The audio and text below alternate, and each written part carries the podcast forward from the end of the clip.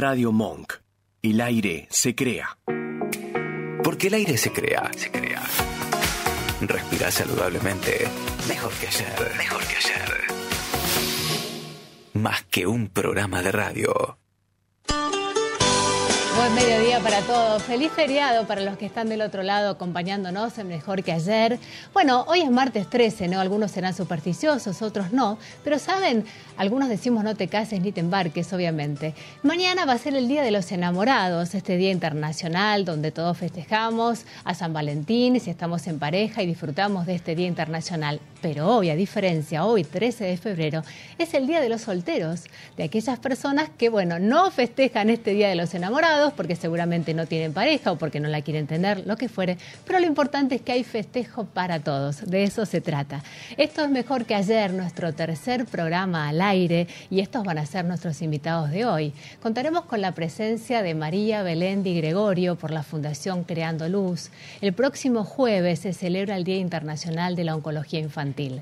También va a estar hoy presencial, ya la tenemos aquí a Lucila Mollón, que es educadora de familias por Despertando Infancias.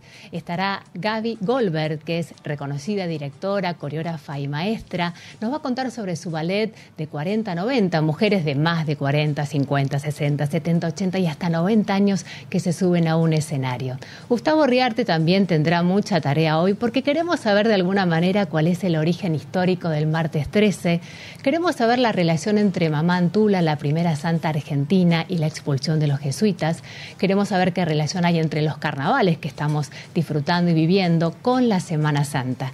Y al final de nuestro programa, el coach de bienestar, Ale Dondiski, con esa palabra que siempre le trae un mimo a nuestra alma. Hasta las 3 de la tarde vamos a hacer este programa. Quiero contarles que está Malena, por supuesto, en la operación técnica, en los controles. Y hoy, por ser feriado, vino nuestro productor estrella a visitarnos. Santi Alejandro está aquí en los estudios nuevos de Radio Monk. Así que un hermoso día para disfrutar, además de esta temperatura, temperatura divina que tenemos. Vale, usted es la directora y le va a poner música. Así que escuchamos un poquito de lo que se viene. Así lo podemos anunciar.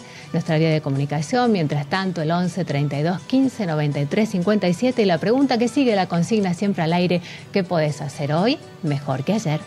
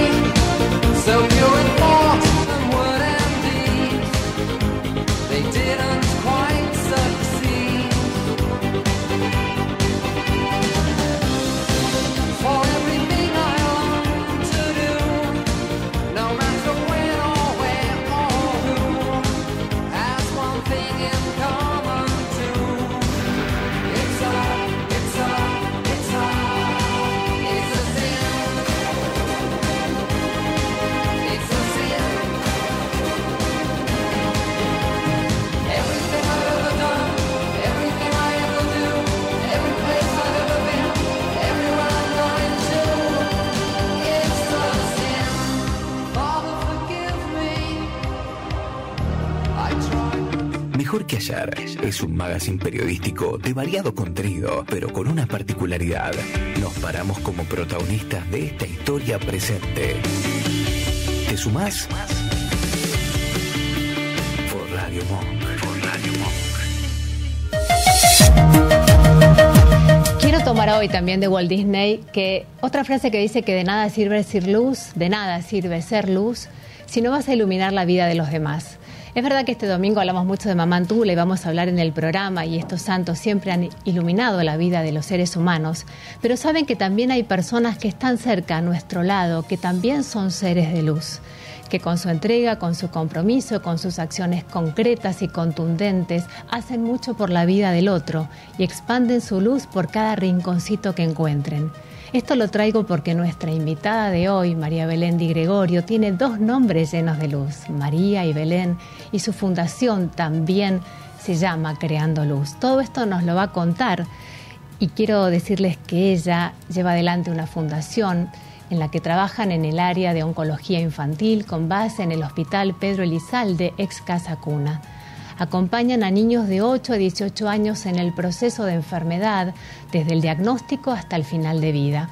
Ella forma equipos para transformar realidades, trabaja en espacios donde nadie quisiera estar y donde seguramente alguno de nosotros no encontramos posibilidad alguna. Sin embargo, ella encuentra oportunidad, encuentra juego, encuentra colores, encuentra sueños.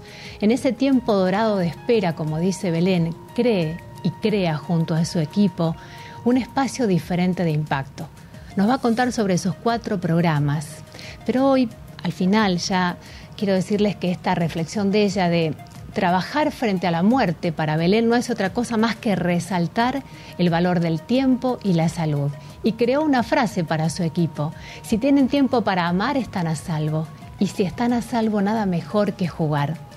Todos nacemos con nuestra luz propia y particular. Hay una canción de Lerner que habla del poder de los sueños y dice que esa luz brilla desde adentro, desde la niñez. Entonces la pregunta quizá para hoy, feriado, acompañándote, puede ser, ¿cuánto está brillando nuestra luz interior? Y como autoobservación, ¿cuánto espacio y posibilidad nos estamos dando para que nuestra luz pueda aún brillar más? ¿Qué estamos necesitando para que eso pase?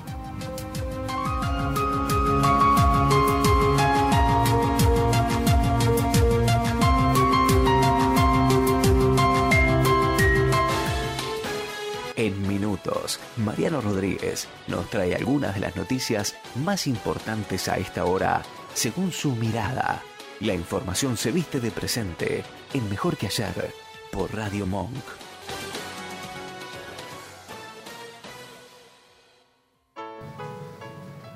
Ponemos un ratito esta colita musical para conectarnos con eso, con nuestra luz interior, con nuestros sueños y lo que muchas personas pueden hacer por los demás.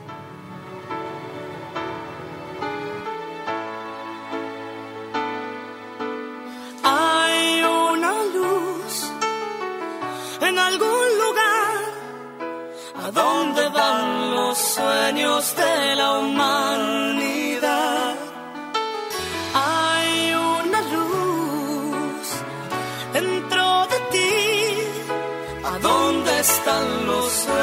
Sueños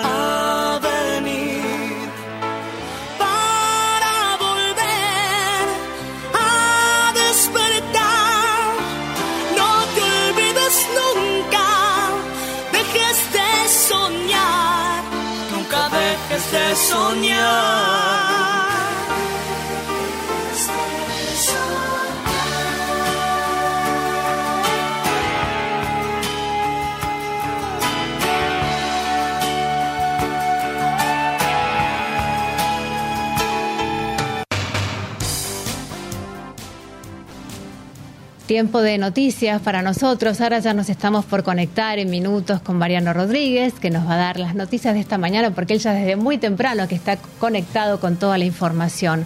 Mientras esto sucede, yo puedo agregar que para la Organización Panamericana de la Salud, el cáncer es una de las principales causas de mortalidad en los niños y adolescentes de todo el mundo. Cada año se diagnostica cáncer aproximadamente en 280.000 niños entre 0 y 18 años. En América Latina y el Caribe se estima que al menos 30.000 niñas, niños y adolescentes menores de 19 años resultarán afectados por el cáncer anualmente. De ellos, cerca de 10.000 fallecerán a causa de esta enfermedad. En los países de ingresos altos, el 80% de los niños afectados se curan y en los países de ingresos medianos y bajos, la tasa de curación es del 20% aproximadamente. Bueno, para sumar información y datos, y está Marcelo para Marcelo. Uy, me vino Marcelo Marchioni, seguramente mi compañero es que acá está Santi. Bueno, Marian, vos entendés que nosotros somos, estamos siempre juntos, ¿no? Y conectados. Así que bueno, le mando un beso, Marce, si estás mirándonos. Bueno, evidentemente estaría pensando en vos. ¿Por qué estás tan abrigado, Marian? Estás con aire congelado de frío. ¿Qué pasó ahí? Buen día, antes buen, día. buen día. Feliz martes 13. Sí, aquí estamos con aire acondicionado en la radio también. Así que bueno, finalizando la jornada, pero con un mix de noticias para contarles y compartir con ustedes y bueno, desmenuzar. Porque dentro de todo lo que está pasando en la escena política, más allá de que es feriado, estamos en este martes de carnaval, bueno, en esta mañana acaba de llegar, de volver más que nada el presidente de la Nación, Javier Milei, a nuestro país luego de la gira por Israel e Italia. Así que vamos a compartir fotitos después. Sí, se está chocando con la realidad, una realidad que le es bastante adversa, más allá de lo que dentro del seno de la libertad avanza eh, aseguran ha sido una gira exitosa en el exterior. Bueno, aquí en la Argentina se fue con una ley tratándose en el Congreso, la ley ya no está porque fue retirada luego de que no se votara en particular, porque hay dos funcionarios de su gobierno que ya no están, como Giordano, por ejemplo, en la ANSES, y también Flavia Rosón, la ministra de Energía, que había traído Sergio Massa en la gestión de Alberto Fernández, que tampoco está, y no hay sucesores todavía para cargos, que son importantísimos. Estamos hablando que el ANSES es una de las principales cajas de cada gobierno, donde además de la plata de los jubilados, también obviamente se barajan algunas partidas presupuestarias importantes para el funcionamiento del gobierno. Así que, bueno, son varios escollos que tendrá el presidente para resolver ya en tierra argentina. Bien, ¿qué más comentaste desde temprano? Vos estás desde la madrugada trabajando. Sí, vos sabés que la situación, más allá del descenso de la temperatura, por suerte estamos con casi 20 grados de ciudad, es muy compleja para vecinos del barrio de Caballito. Todavía hay alrededor de 15.000 hogares que están sin luz, debido a que hace tres días se incendió una subestación eléctrica en ese barrio.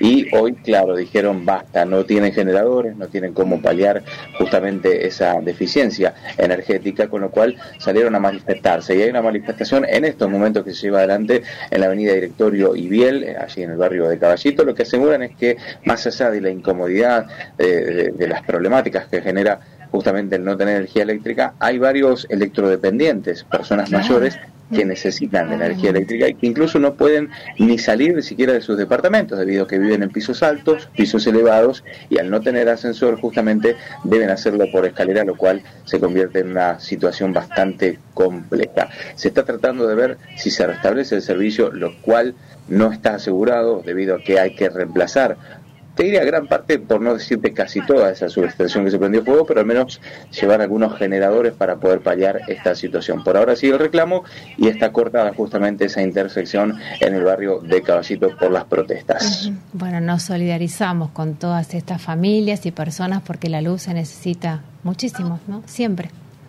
Sí, claro. Por otra parte, en el marco de este fin de semana largo, el primero de este año, ya es intenso el caudal de vehículos que circula por la Ruta 2 desde la costa atlántica, en este caso hacia la ciudad de Buenos Aires. Creo que mucha gente fue más previsora y decidió salir temprano para no encontrarse después con todo el malón en la vuelta y en el regreso a la ciudad de Buenos Aires, como siempre ocurre. No así, en Panamericana todavía está despejada, lo que tiene que ver con la Ruta 9, que llega desde Córdoba, desde Rosario, posteriormente, todavía la circulación es normal, pero tenemos una mirada puesta allí con lo que ocurre justamente con el regreso luego del primer fin de semana largo, que encuentra a Mar del Plata con una situación bastante, bastante compleja. Compleja en el sentido de que el viento sudeste que se está registrando también aquí en la ciudad de Buenos Aires y que ha hecho crecer varios metros el caudal del río de la Plata, unos tres metros, bueno, también está haciendo que el mar haya llegado en su gran mayoría de las playas a las carpas, lo que ha básicamente, literalmente, comido toda la arena y está haciendo una jornada, si bien climatológicamente hablando buena, de sol, pero con poca arena, con poca playa para poder disfrutar. Así que bueno, están en esa encrucijada los que están terminando y cerrando el fin de semana largo así en la costa atlántica argentina. A sortear obstáculos. Bueno, vamos a compartir algunas fotos si Malen nos lo permite. Bueno, yo estuve ahí como haciendo algunos recortecitos, ¿no? Porque me, me llama, me encanta esta negociación permanente que hay en la política, ¿no? Cuando acá este, el Papa le dice a Milei, bueno, gracias por venir. Seguimos avanzando, Male, las, las tenemos cuando le pregunta que, que, si se había arreglado el pelo, ¿no? Y el otro le dice, bueno, me lo estuve prolijando. Me encanta todo esto, es como decir, bueno, todos son amigos de todos, ¿no? No sé qué pensás vos, ¿cuál es tu mirada? Este fue el primer encuentro previo a la audiencia, donde los saludaron casi te diría fugazmente tanto Javier Milei como su hermana Karina, también Diana Mondino, eh, que es la, eh, obviamente, la canciller argentina, y también estuvo el jefe de gobierno porteño Jorge Macri, acompañado por la periodista que es su mujer Belén Ludueña en ese primer acercamiento. Guillermo Francos también estuvo en lo que fue esa previa, que tuvo que ver justamente con la santificación de Mamantula. Al otro día se llevó a cabo lo que fue ya así la conversación o, la bilateral, en realidad, bueno, digo bilateral y digo bien, porque el Papa representa un Estado, ¿no? que es el Estado Vaticano, Javier Milei de la Argentina, bueno, y allí se charló casi 70 minutos, pero a puertas cerradas, es decir, mm. Milei y su grupo de colaboradores y el Papa y otros representantes de la Iglesia también. Dicen que se habló de política, que se habló del rumbo del gobierno y trajo así algunos fundamentos, eh, según explicó el propio Javier Milei, que el Papa le compartió, sobre todo en política social. Bueno, habrá que ver si eso se implementa o si fue solamente una escucha activa y después vieron cuando, te dan un consejo, sí, sí, sí, está buenísimo, te lo tomo, pero después no lo implemento nunca más. Bueno, en este caso eh, habrá que ver si los próximos días Javier Milei tiene que ver un poco con el rumbo de su gobierno, si va más dedicado a la política social y sobre todo a los comedores que dicen que no reciben alimentos desde hace ya varias semanas, o bueno, o para dónde va. Lo cierto es que todos describen, tanto desde el Vaticano, que se ha emitido un comunicado, como desde el seno del gobierno, que el encuentro fue fructífero, fue amable, cordial y sobre todo productivo. Tenemos dos fotos más, Vale, no sé si llegas a ponerlas en las que, a ver, para hacer este cierre, de alguna manera. Y también, claro, cada vez cuando él le dice mucha muñeca, ¿no? Eh, dada la aspereza del otro lado, y el Papa le dice, bueno, Dios es más grande. junto con, con Karina Milei, que es la hermana y que también tiene un cargo, lógicamente, en el gobierno, además de ser la asesora, y dice, según palabras del propio Milei, la jefa, ¿no? La jefe, así él la, la define. Muy bien. Bueno, estuvimos compartiendo también un show con Ariel Mores, que fuimos juntos, que tenemos una foto. No sé si la podemos pasar ahora, si no yo la paso al final. Sí, la tenemos buenísimo, pero como estuvimos ahí los tres, bueno, merecía este que también de tu mirada, cómo pasó usted ese evento, cómo lo disfrutó. Sí, fue, fue un gran momento compartido junto a, un pianista que a mí me gusta ya llamarlo por su apellido, Ariel Mores, y no sobrino de, del gran Ariel Mores, que siempre estuviera siendo maestro, un precursor y un referente a nivel internacional. Pero Ariel ya desde hace mucho tiempo viene trabajando y muy bien, poniéndole mucha pasión, muchas ganas y sobre todo mucho estudio al piano. Y hoy creo que más allá de estar ligado a su apellido y su figura por siempre a la de su tío Mariano Mores, me parece que está marcando un poco su propia huella y eso es lo que se destaca y en los shows que Ariel hace, además de buenos sonidos, además de un piano y un bandoneón, que realmente se, se, roban los aplausos del público, tiene ese toque de, afecto, de espontaneidad y de humor hace que sea diferente, a lo mejor de alguna manera eh, o, como, ¿cómo decirlo?, eh, sacándole toda esa solemnidad que tiene un espectáculo de tango y haciéndolo mucho más distendido. Y esto me parece que es eh, el, plus que tiene un concierto, un show de, Ariel Mores. Así fue como lo dijiste y quiero contarles que el jueves va a estar en vivo aquí en los estudios de Radio Monk, así que a partir de las 14.30 con su piano, Ariel Mores estará disfrutando nuestro momento y nosotros también con él, por eso que también traemos la foto y la mención del show. Bueno, Marian, como siempre, excelente. Así que que tengas, disfrutes, termines muy lindo tu feriado. Un gran abrazo para todos ustedes, buena semana, por suerte sin lluvias en el horizonte y, con bajas temperaturas, lo cual es bastante alentador para esta semana que comenzará mañana, miércoles, claro, será el primer día hábil de la semana. Nosotros, lógicamente, el jueves nos volvemos a encontrar. Exacto. Bueno, un beso para vos, gracias. Nosotros le ponemos música, estamos en el 11 32 15 93 57 para continuar y avanzar con todos los invitados y los temas que tenemos para hoy aquí en Mejor que ayer hasta las 3 de la tarde con vos. Thank you.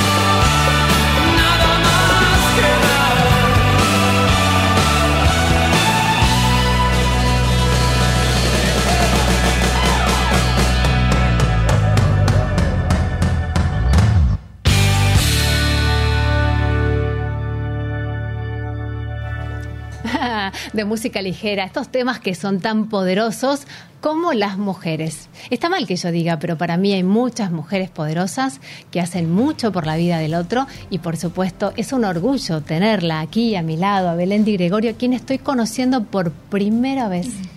Este, y maravillada, te, te puse en mi editorial porque para mí sos un ser de luz, em, porque no hace falta mirar la vida de los santos, sino que tenemos a nuestro alrededor personas que hacen por el otro, eh, que dan su servicio, su entrega, y no cualquiera tiene esa capacidad.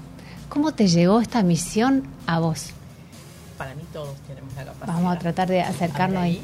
A ver. Para mí todos tienen la capacidad, no es algo mío particular, es eh, encontrar en qué y moverse en la pasión que a uno que uno que tiene con el otro. En mi caso son es en el campo de los chicos, pero todos no hay persona que no tenga eh, la pasión por algo. ¿Y cuándo te llegó a vos esta pasión? Eh, desde muy chica, sí, mi abuela era una persona que trabajaba en el hospital ferroviario, un hospital que ya no está más, y yo podía caminar, jugar por el hospital, y ya era muy preguntona, entraba por las habitaciones, le iba a preguntarle a los enfermos que se iban a ir de alta cómo se llamaban, qué familia tenían, bueno, así muy inquieta por saber la vida del otro, hasta que mi abuela un día me dijo, basta, no, no, no vas más porque era una tortura a la vuelta. Todo el tiempo. Claro. Entonces, eh, bueno, nada, con el tiempo eso quedó en mí, fui despertando distintas acciones, que quise hacer una colecta con el colegio primario, fuimos al hospital Garraham y ahí pude ingresar y ver lo que quería, las damas de rosa medio resistentes, pero de a poquito me fui entrando hasta que un día dije, bueno, ¿qué más voy a hacer con todo esto? Era madre, estaba estudiando, eh, busqué una fundación que trabajara en oncología infantil, que era un sector que yo quería ir porque ya había pasado por hogares, por distintos comedores, y ahí conocí lo que era trabajar con niños en esa situación y dije, es acá, sin duda. En mi lugar es acá, es acompañarlos a atravesar esa puerta que vamos a atravesar todos con el mayor respeto y con el mayor juego posible. No es algo que yo pueda evitar, pero sí puedo mejorar hoy en día conjunto, bueno, con un equipo sola ni a la esquina. Tengo un gran equipo humano que me acompaña en y que vos capacitas Sí, sí, para mí es fundamental la capacitación, eh, porque uno está trabajando más allá de que lleve todo su amor a hacer esto en un sector muy, muy delicado, que es en el peor momento de una familia, ya sea con final de vida o no, pero es, un, es muy privada la enfermedad, mucho más de un hijo, y que te den esa posibilidad de acompañarlos. Eh, es enorme, así que esa capacitación, tienen seis meses de capacitación para luego entrar al hospital e interactuar esa capacitación los transforma. Yo creo que primero se transforman ellos para después poder transformar afuera y hacen cosas maravillosas. Sí. Y también te has transformado vos a partir de todos estos procesos que haces. Sí, sin duda. Sí, porque aparte es inevitable que el otro sea espejo tuyo desde un niño, ¿no? Entonces, eh, encontrás herramientas, encontrás em, posibilidades que ni siquiera te imaginabas que tenías. Eh, poder ponerle a la muerte en vez de un punto final y decir, bueno, es esto, decir, bueno, en esta no, pero en la que viene sí, poder cumplir ese último sueño.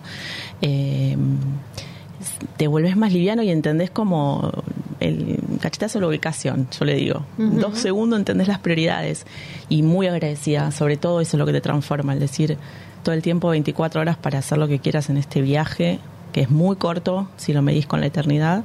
Eh, sí, muy agradecida. ¿Cómo haces vos para convivir con esta realidad, con esos niños todos los días, para acostarte, levantarte? ¿Cuánto peso o no tiene tu espalda? Eh, peso no, sí tengo una gran responsabilidad y la hago valer. Yo, eh, en mi caso particular, no significa que sea todo el mundo.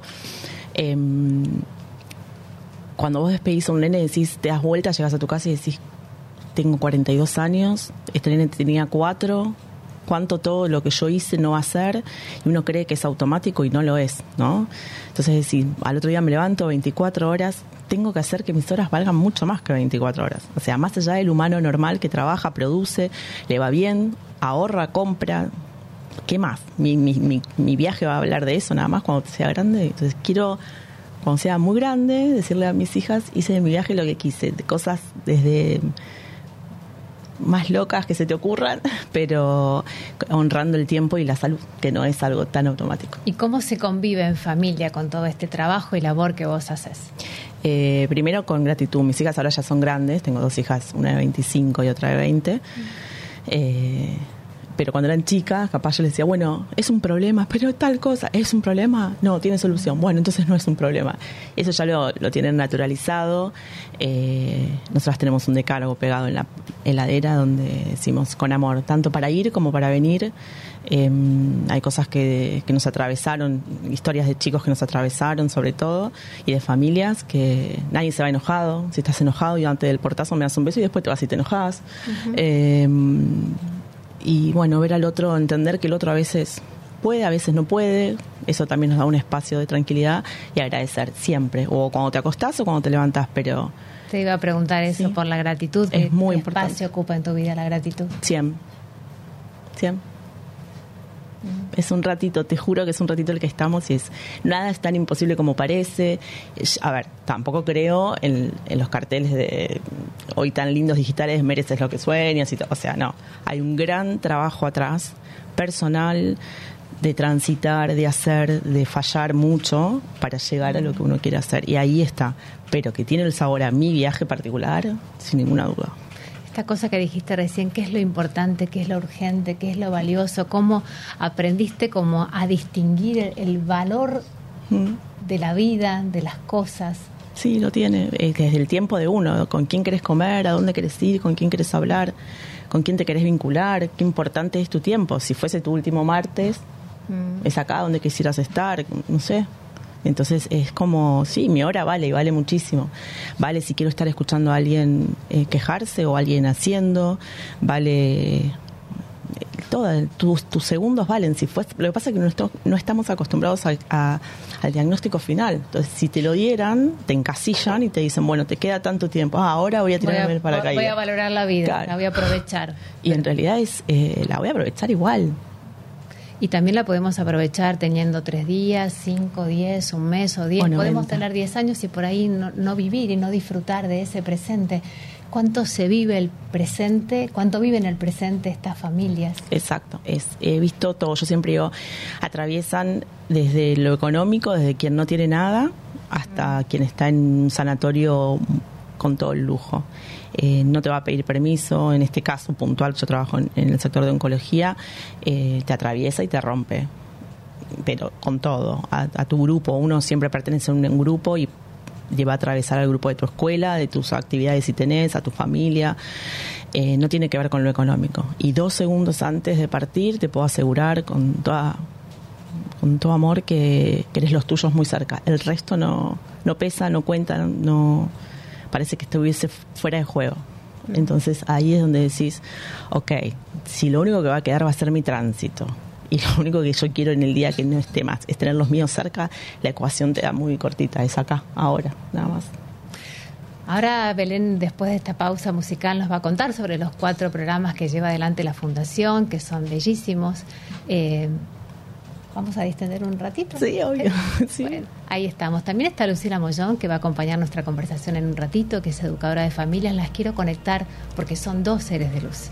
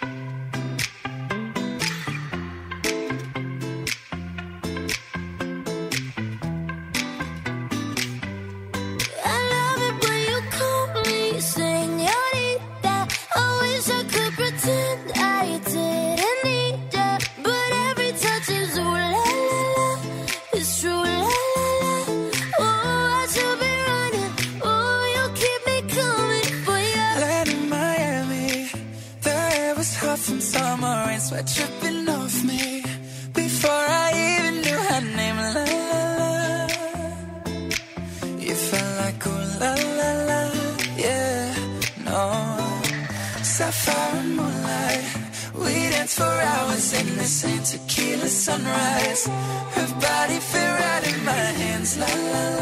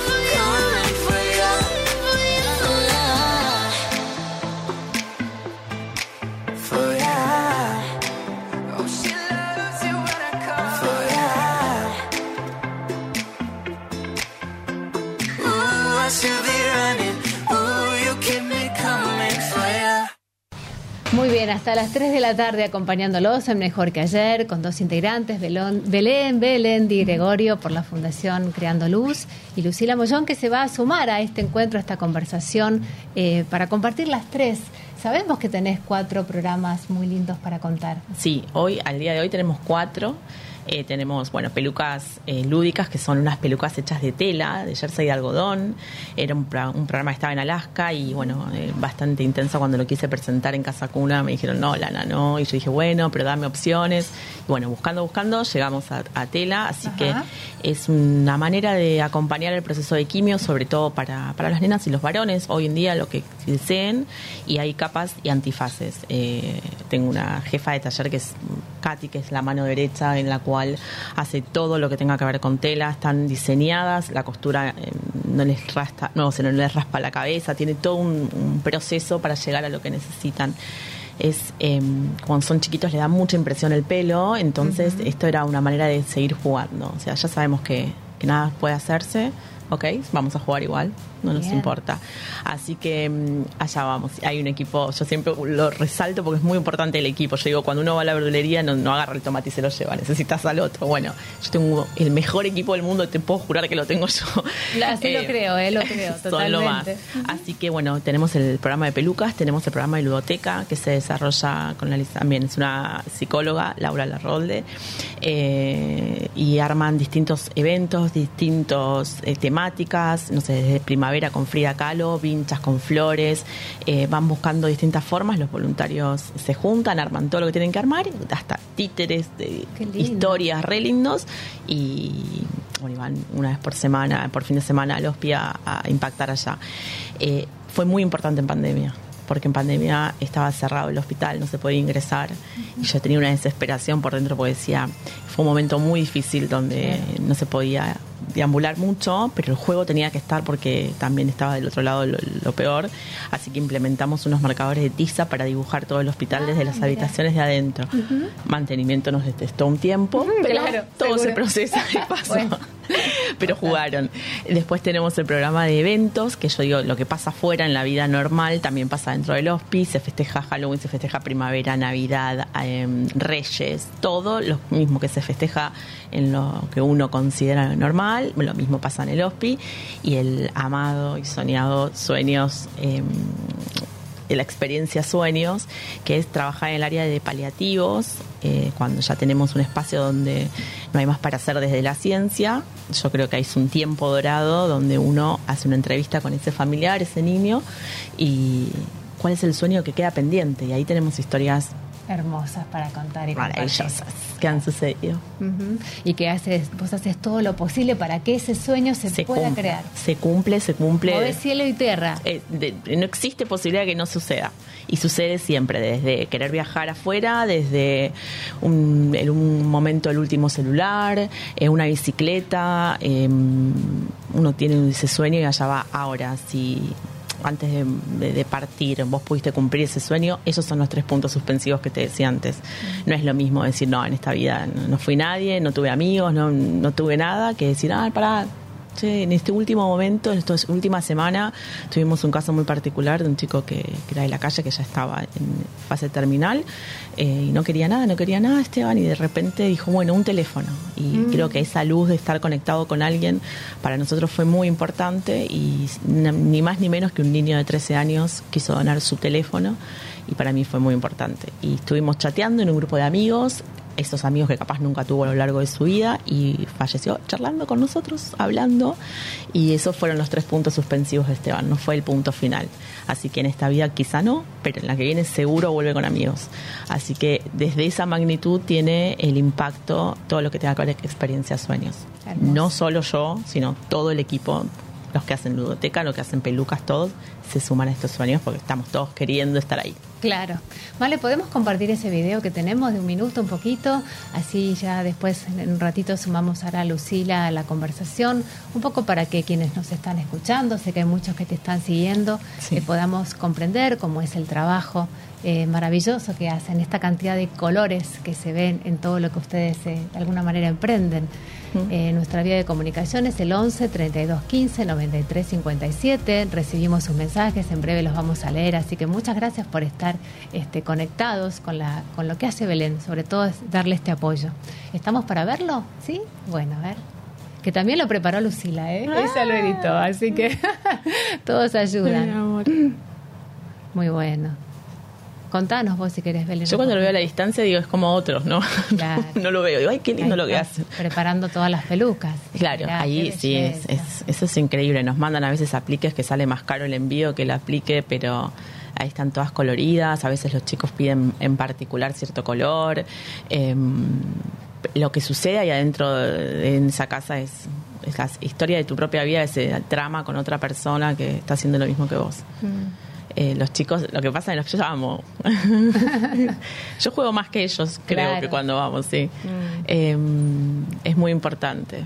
Muy lindo, muy lindo. Después, mal en otro ratito lo volvés a poner vos solita, ¿sabes? Tranquila y ahí estamos. Bueno, ¿le incorporamos a Lucila? bueno, yo quería que se conozcan porque, bueno, esa me pareció también que todo lo que, lo que aportan las redes, lo que hemos charlado en estos días, es sumamente maravilloso. Y sé que tenés mucho también para sumar.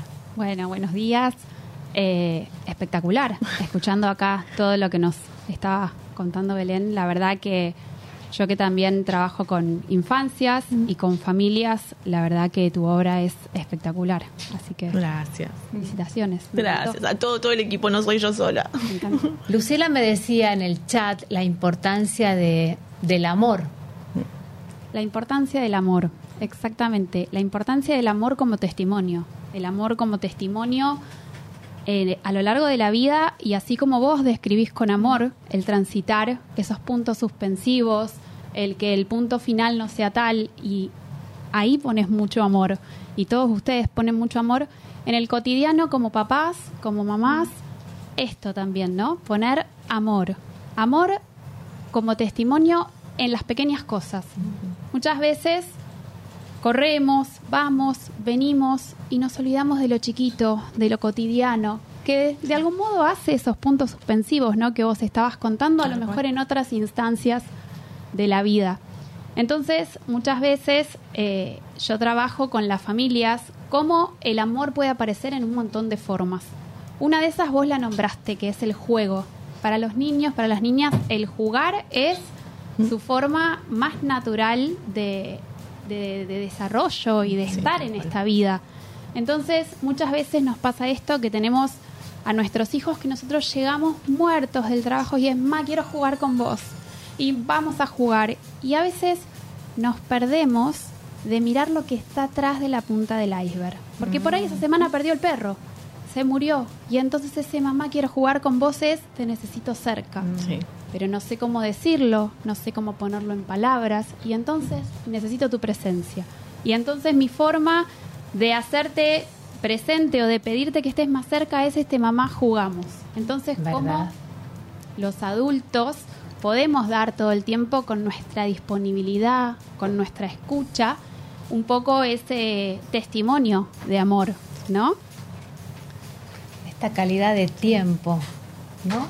Y sí, es amor. La calidad de tiempo es amor. Eh, para mí es, es, atravesarlo con eso. Yo digo, estamos todos tramados.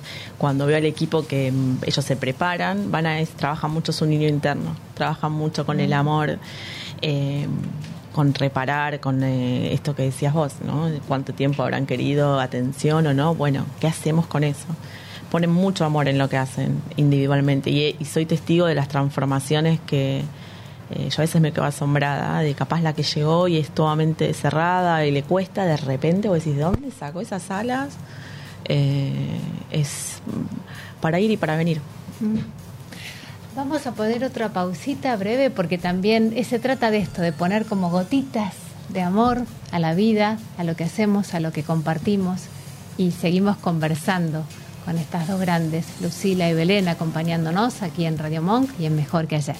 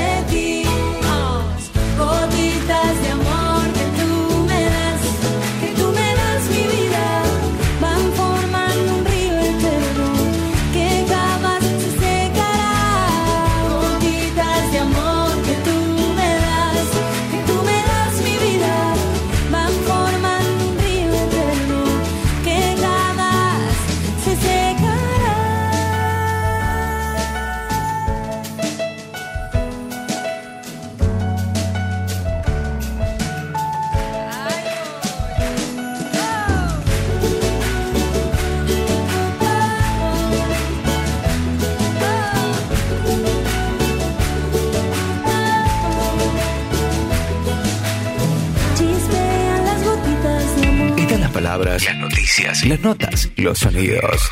Solo falta vos. Queremos escucharte. Comunícate al WhatsApp 11 3215 9357.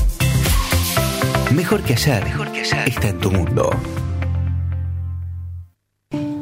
Gracias por todos los mensajes que recibimos. Me puse los anteojos, chicos, para poder leer. Dice, bueno, acá, escuchar a Belén es entender la vida, una persona que lleva un propósito enorme. Te admiro, Belén, Silvia Ramajo. También acá, dice, aquí viendo mejor que ayer, excelente tema con Mariano Rodríguez.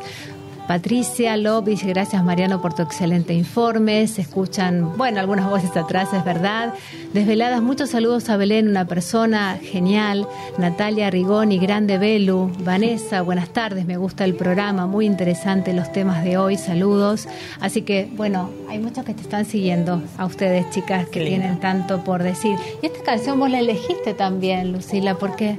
Sí, ¿Qué te yo esta canción la elegí porque también habla un poco de cómo miramos, ¿no? A nuestras infancias, a nuestros niños, a nue- habla, dice, ¿no? Tengo una bicicleta de color, tengo risas. Y de algún modo escuchando la Belén, cuando vos me preguntabas antes esto de testimonio de amor, también esta canción me hizo acordar un poco a eso, en el sentido de cómo habilitando las emociones, si bien ella habla mucho de acompañar desde las emociones que nos permiten esos tres puntos Suspensivos. suspensivos, pero como también en los recorridos cotidianos con nuestros hijos, con nuestras hijas, acompañar todas las emociones, las que nos hacen sentir cómodos y las que no tanto, las que nos permiten sentirnos tranquilos y también las que nos generan intranquilidad.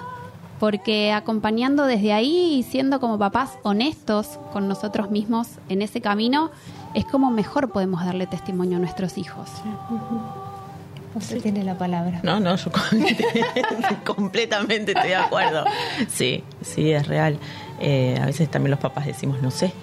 No sé. Y está bien no saber. Y está bien no saber. Yo muchas veces he dicho, no sé, dame un tiempo, necesito pensarlo, después te lo contesto, porque ahora no tengo la respuesta. Está buenísimo, es la clave porque si nosotros nos mostramos humanos, les enseñamos a ellos que ser humanos está buenísimo. Tal cual. ¿Y dónde mejor que aprenderlo en casa? Y sí, tal cual. Entonces, si no sé, me doy la posibilidad de que puedo aprender. Y si yo, mamá, te muestro que esto no lo sé y que lo tengo que buscar y que te lo voy a responder en un rato, el día que vos no sepas, el día que vos te frustres, no va a ser terrible, va a ser parte de la vida. Cual. Y va a ser un, busquemos los recursos, busquemos las posibilidades, pensemos qué más podemos hacer. Y para eso, nuestra tarea es ahí bastante fundamental Sí. el mostrarnos humanos y el ser honestos con nosotros. Exacto. No somos una fórmula de respuestas. No, y también eh, concuerdo esto de buscar las herramientas que te lo traspolo. Yo siempre digo a las chicas, eh, busquen qué les, qué, cómo quieren decorar su viaje, yo se los digo, ¿no? Mm, Qué lindo, cómo No, quieren no, decorar su viaje. eh, más allá de lo estipulado que te, te lo va sí o sí a marcar el consumismo y todo lo demás, pero cómo lleven esa bandera de decir, pará, es mi viaje, ¿qué me quiero llevar? ¿Qué banderas quiero levantar? ¿Qué colores lo quiero? Diseñenlo a, a esa imagen. Eh, capaz yo desde muy chica les hablo esto de que para mí, y lo creo fuertemente, que nosotros somos unas almas en una experiencia humana y que es un viaje y que vamos a estar todos de regreso a casa en algún momento. Entonces, ¿cómo va a ser ese viaje? Es eh, como vos lo lleves. Te vas a encontrar con frustraciones, bienvenidas sean, precisamente para encontrar todas tus herramientas. Siempre honrando a las personas que han decorado tu vida lo mejor posible, eh, pero sabiendo muy bien de dónde venís para saber claramente a dónde vas. Entonces, esas herramientas eh, son de tu casa. Y cuando digo casa, a veces también les explico que hay 800 formas de familias, millones de formas de familias constituidas de mil maneras. No es mamá, papá, puede ser tía, abuelo, primo, vecino, amigo, quien te sostuvo en aquella, en aquel momento y el que hizo linda tu infancia. Eh, Male, vamos a preparar ese video del evento porque sabemos que el próximo 15 de febrero, el jueves, bueno, has preparado algo lindo, contalo, porque es- feliz, estoy eso es lo feliz. que vos querés compartir con los demás y que todos te sigan. Estoy muy feliz porque es la primera vez en Argentina que sucede. Estoy muy feliz que ¿Qué sea. es lo que va a suceder por primera vez en Argentina? Se va a iluminar de amarillo el obelisco. Se va a iluminar de amarillo el obelisco. Es muy importante, es muy importante y cuando surgió, hay otras fundaciones que hacen ¿no? en otras fechas, que ponen su nombre, la fundación al costado del obelisco. Yo quería que sea amarillo solo, sin ningún nombre, porque representa a todos e incluye a todas las fundaciones que en algún momento eh, hoy estén y que vayan a, estar el día de mañana. Eh, y abajo vamos a estar claramente nosotros con esos familiares y con las familias, los amigos, los médicos, quienes sean. Y va a estar parte del coro Kennedy cantando, que para mí también es muy significante el arte para ellos. Eh, así que se va a iluminar a las 21 horas. A partir de las 20 los vamos a estar esperando ahí con música, eh, con algunas cintitas también para que se lleven y es un antes y un después porque primero que pasa en Argentina yo soy siempre sumamente orgullosa de que pase acá eh, y que nuestra tarea ser un hospital público también tiene mucho de impacto. Eh, los médicos, más allá de la vocación que tienen, hay médicos humanistas que hacen milagros realmente desde el amor. Así que eh, nosotras, el equipo está totalmente orgulloso. Pues Imagínate, están todos felices. Sí, sí. Lograron, porque lo lograron en conjunto, eh, iluminar de amarillo. Yo creo que es la batiseñal, hoy les puse a la mañana, entre el cielo y la tierra, es la batiseñal de que estamos todos una vez al año conectados con, con esa misma energía. Honrar a los que se fueron de la mejor manera y a los que se quedaron para contar el cuento. Así que Bien. felices. Bueno, eh, ¿lo ponemos un ratito? A ver. La Fundación Tiene, tiene audio. su evento Mm. con motivo del Día Internacional del Cáncer Infantil. Este próximo jueves a las 21 horas, por primera vez, el obelisco de la ciudad de Buenos Aires se iluminará de amarillo por todos los niños, niñas y adolescentes que están transitando esta enfermedad, por los que la superaron y por quienes ya se transformaron en estrellas. Hay una luz en algún lugar. Danos tu amor, compartiendo esta info. Sueños de la humanidad. Lindo. Está feliz. Me encanta lo que les va a pasar, así que que la gente pueda acompañarlos. Sí. Un momento especial para ustedes, Es muy mucho especial. trabajo. Mucho, y mucho a la familia. Yo, bueno, me escriben en estas fechas muchas familias que transitamos. eh, recuerdos, no sé, desde Agustín, que lo llevo en el fondo de mi corazón para toda la vida, desde ese 1%. Agustín era un adolescente de 17 años que ya sabía su final y, con una entereza que quería viajar y surgió un momento que podíamos cumplirle este sueño junto a la gente de Telefe y yo hablé con él, le dije, mira Agustín, es muy difícil esto, que, vos ganes el dinero para que poder viajar, pero bueno, tenemos un 1%. Y yo toda adulta creía que sabía de la vida y él me miró y me dijo, yo ya tengo el 99 perdido, mirá si no Ah. me voy a agarrar ese 1%. Mm. Yo dije, no, entendí- no había entendido nada hasta ese entonces. Así que ese 1% Fue el que hizo que el sueño se pudiera cumplir. Olvídate. Y ese- Viajó toda la familia. no viajó porque agarró la pandemia y falleció en el mismo lugar. Esa parte yo no la he comprendido bien. Sí, eh, le agarró la pandemia, volvió, porque la vida es redonda también, volvió al mismo lugar a donde nació y falleció ahí. Eh, pero bueno, es una familia que yo todo, siempre estamos hablando y estamos en contacto. eh, y ese 1% significa para nuestro equipo un montón. Un Cuando nos planteamos sueños, decimos, che, ¿tenemos el 1%? Sí, hay que hacerlo. Hay que hacerlo. Y eso es lo ¿Y que nos llevamos entonces, ¿eh? Exacto, qué, qué gran aprendizaje este para todos, Sí. ¿no? Tener siempre ahí a mano ese 1% en la vida, en la, en la vida cotidiana, en, como digo yo, en muchas veces en, en el criar consciente de nuestros hijos, en el acompañarlos en todos sus recorridos. Vos acompañás, como decís, por ahí desde el último tramo de, pero también mientras que estamos en el andar, qué, qué, qué importante este 1% para ver desde dónde queremos salir, desde dónde queremos construir con ellos experiencias de aprendizaje Sí, y de vida. Y lo importante de, lo que haces vos, me imagino, es sembrar en esos chicos, porque a mí me pasa todo lo contrario, estoy muy acostumbrada a trabajar del lado de la muerte, pero cuando veo los nenes sanos jugando en una plaza, me emocionan, a veces me dicen, pero ¿por qué llorar? Digo, porque creo captar todo lo que los otros no van a poder hacer. Entonces digo, sembrar en esa tierra tan fértil la posibilidad, no solo de que sean altruistas, de mirar al otro con amor, de mirar al otro con posibilidad, de encontrar sus propias herramientas. Creo que mirar con posibilidad es como lo fundmental Sí. para cualquier cimiento. Sí, porque desde muy chiquititos, hoy de hecho compartí en mis redes algo que decía un chico de, a mí me dijeron que no podía y acá está quien no pudo. Tal cual. Pude y estoy por llegar. Entonces, cómo la mirada de posibilidad puede cambiar en la mayoría de los casos cualquier destino y a veces, aunque el destino sea por ahí irremediable, como decís vos, puede dar estos puntos suspensivos. Entonces siempre hay camino por abrir. Tal cual. Y esa mirada con posibilidad tiene que ser de parte nuestra hacia todo, porque si uno mismo ya no ve con esa posibilidad a un otro, ¿qué oportunidad le voy a dar? Exacto. Así que este es el aprendizaje que nos llevamos. Chicas, un placer, más que gigante, lo mejor para Gracias. el jueves. Muchas gracias. Lo mejor. Gracias por haber compartido este momento con nosotros. Son las 2 y 5 de la tarde, tenemos que continuar este, poniendo la tanda, un poquito de música y el recorrido de Mejor que ayer. Eh, feliz. Feliz de haberlas Gracias. tenido, Igualmente, que se hayan conocer. conocido en esta mesa Gracias. y que ojalá sea un contacto que podamos este, continuar, expandir, desarrollar, todo, ¿no? Bienvenido sea, claro que sí. Exacto. ok, bueno, vamos con la música un ratito más. Están las palabras, las noticias, las notas, Bueno. los sonidos. Solo falta vos. Queremos escucharte. Comunícate al WhatsApp 11 3215 9357. Mejor que ayer. Mejor que ayer. Está en tu mundo.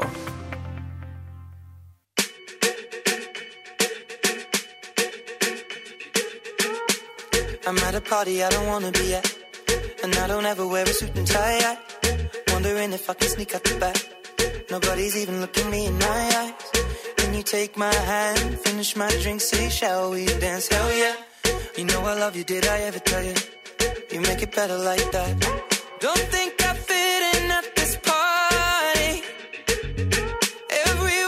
so much to say.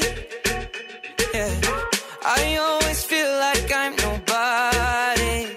Mm, Who wants to fit in anyway? Cause I don't care when I'm with my baby, yeah. All the bad things disappear. You're making me feel that maybe I am somebody. I can deal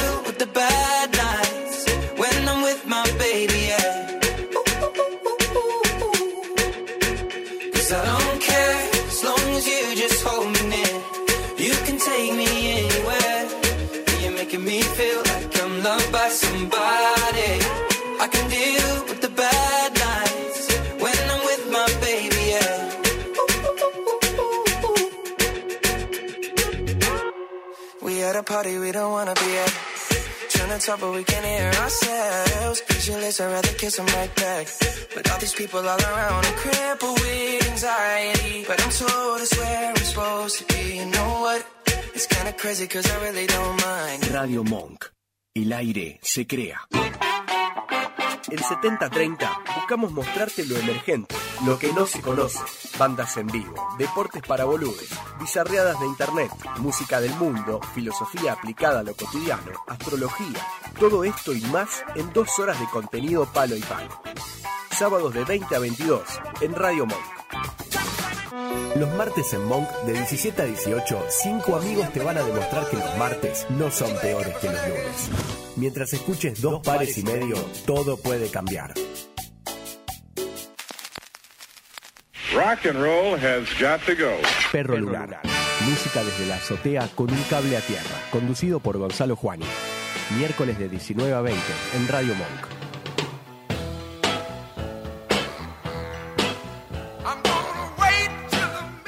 Conectados. Un programa ideal para tu vuelta a casa. Un magazine con actualidad, entrevistas, humor y muy buena música. Conectados con vos y con todos. Tus lunes son diferentes, de 19 a 20 horas, en Radio Monk. Esta crew tiene el sí fácil. Charlas y debates, pasando de un tema serio a un contenido hilarante. Forma parte de excéntricas discusiones y corona con un brindis final. Los viernes de 22 a 0 en Radio Monk. Cine, teatro, series, entrevistas y opinión sin pauta con un twist indie y pop. Anticrítica. Martinelli al gobierno, soberano al poder. Nuestra fórmula ganadora dice lo que los demás piensan. Votanos todos los viernes de 16 a 18 horas. Escuchanos en www.radiomonk.com.ar o descargate nuestra app, disponible en Play Store como Radio Monk. Luego de la pausa comercial, llega la locutora y periodista Marcela Godoy con su columna de música y espectáculos en Mejor que ayer. Mejor que ayer, el magazine del mediodía de Radio Monk. Este momento con todos ustedes. Tengo mensajitos, a ver, hasta que la tenga Marcela. Dice, hola, buenas tardes, felicitaciones Belén por tan maravilloso y valioso trabajo que hacen porque el amor trasciende y deja huellas. Gracias Silvana por permitirnos conocer la obra. Abrazo y saludos de Silvia de Bernal. Gracias Silvia siempre por estar también eh, apoyándonos. Tengo a mi compañera y amiga, está súper recontra enganchada. la quiero ver. ¡Ay, qué lindo este espacio de amigas! Para mí es como, ¿no? Decir, hola Marce, ¿cómo estás? Hola, ¿cómo estás? ¿Cómo anda todo? Muy bien, muy bien. Bueno, tuvimos un- unos invitados, unas invitadas excelentes, así que felices por este encuentro que, que hemos mantenido. Y bueno, a seguir avanzando, ¿no? Porque siempre van pasando cosas, ¿no, Marce? Es así.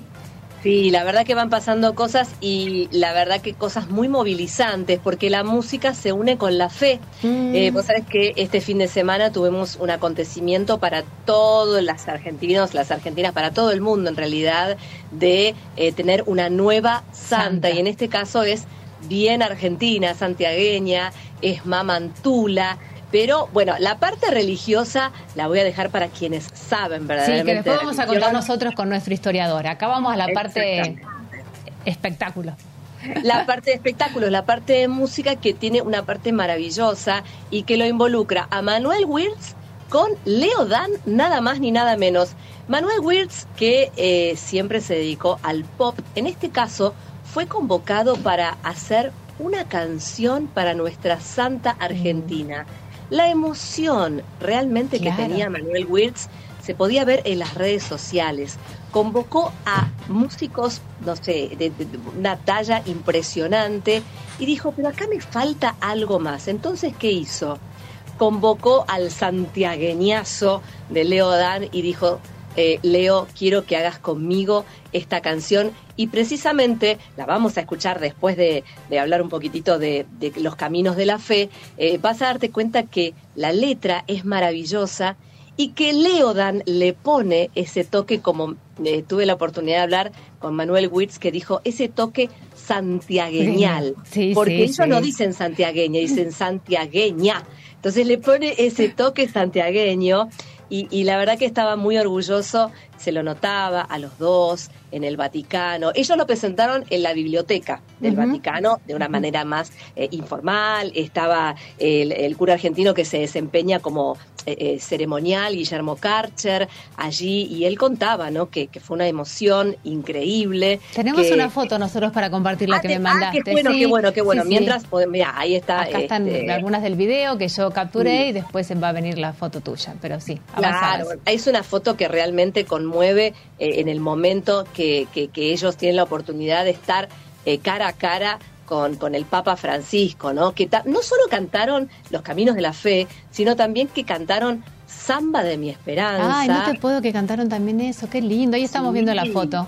Ahí está, maravillosa. Y Santiago Querido también cantaron. Así que está, era Ah, Qué más emoción, qué- qué- Esa iglesia había bueno. más argentinos. No, no, no, cosa maravillosa realmente. Eh, mucha reflexión, eh, mucho corazón desbordado con, con- con emociones. Y la verdad que eh, valió la pena, ¿no? Que Manuel Wills hiciera este viaje junto con Leo Dan para que nuestra mama Antula tuviera este, este himno de fe tan maravilloso. La verdad que en, en la semana cuando, cuando este, preparaba la columna dije, ¿qué puede llegar a ser que, que nos movilice, que haya sido la noticia musical de la semana? Y sin ninguna duda, eh, Era creo que sí, este, este himno, esta canción de, de Manuel Wirtz junto con Leo Dan, Los Caminos de la Fe, eh, es la noticia musical de, de esta semana, Silvana. Genial. Bueno, como siempre, Marce, vos completa, ¿no? Siempre única, tan este, atenta a todo, sabiendo el detalle, lo que tenés que marcar y muy bien lo haces, amiga. Ojalá lo disfruten un montón como yo lo disfruté. Tal vez se les salga alguna lagrimita Mm. porque es hermosa la canción. Y bueno, nada, qué orgullo tener a Mama Antula. Para los que nos ven en todo el mundo y para los que nos ven acá en Capital Federal y nos escuchan, quiero decirles que Mama Antula está en la Iglesia de la Piedad. Sí, que ahí, se están los restos de ella, sí, sí. Claro, la calle Bartolomé Mitre y Paraná. O sea, es que... Mirá y que está siendo muy visitada la la iglesia justamente por todo este acontecimiento.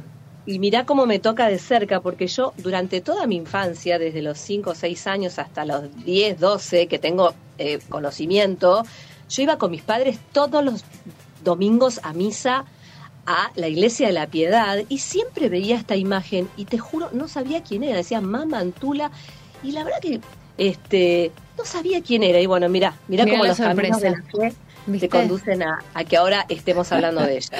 Muy bien, bueno, gracias Marce por este encuentro. Ahora vamos a escuchar la canción, a compartirla con nuestros oyentes, así que bueno, feliz siempre de tenerte. Te mando un abrazo, amiga.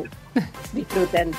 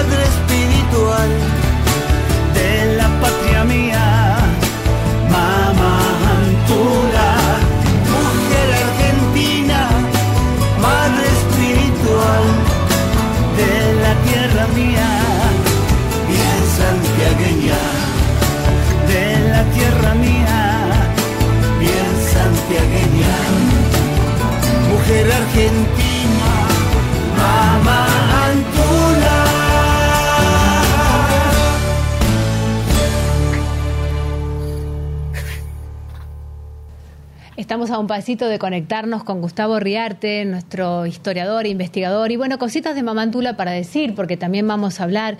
La meta de ella era llevar a Dios a donde, la, donde no lo conocían y recorrió provincias de Catamarca, La Rioja, Jujuy, Salta, Tucumán, kilómetros hacía descalza por todo el virreinato para preservar el legado jesuítico, desafiando esa prohibición que había. En apenas, apenas ocho años consiguió ofrecer los ejercicios espirituales alrededor de 70 mil personas. Eh, fue muy influyente Mamantula, eso lo vamos a ir charlando también este, con, con Gustavo. Ella eh, se inició después de la construcción de la Casa de Ejercicios Espirituales, que todavía existe en la Avenida Independencia 1190 y hoy es un monumento histórico.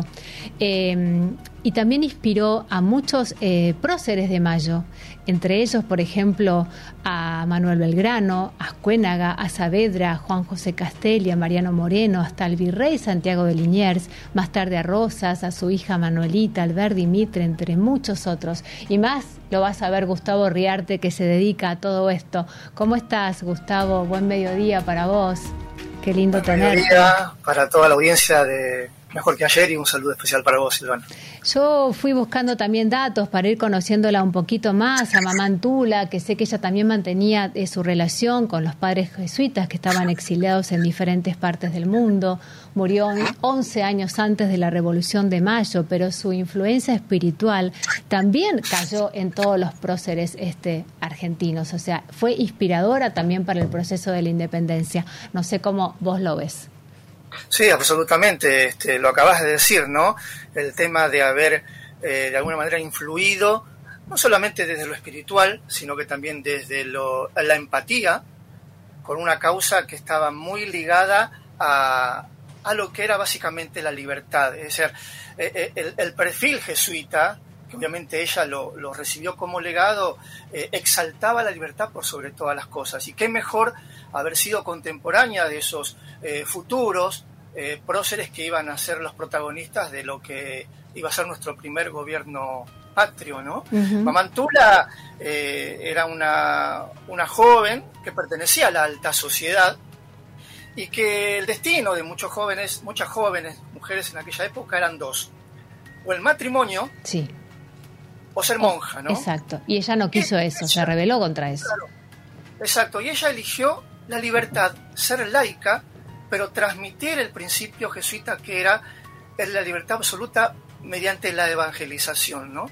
Para los que por ahí no tienen noción de lo que era la orden jesuita, la orden jesuita fue la más antigua del mundo.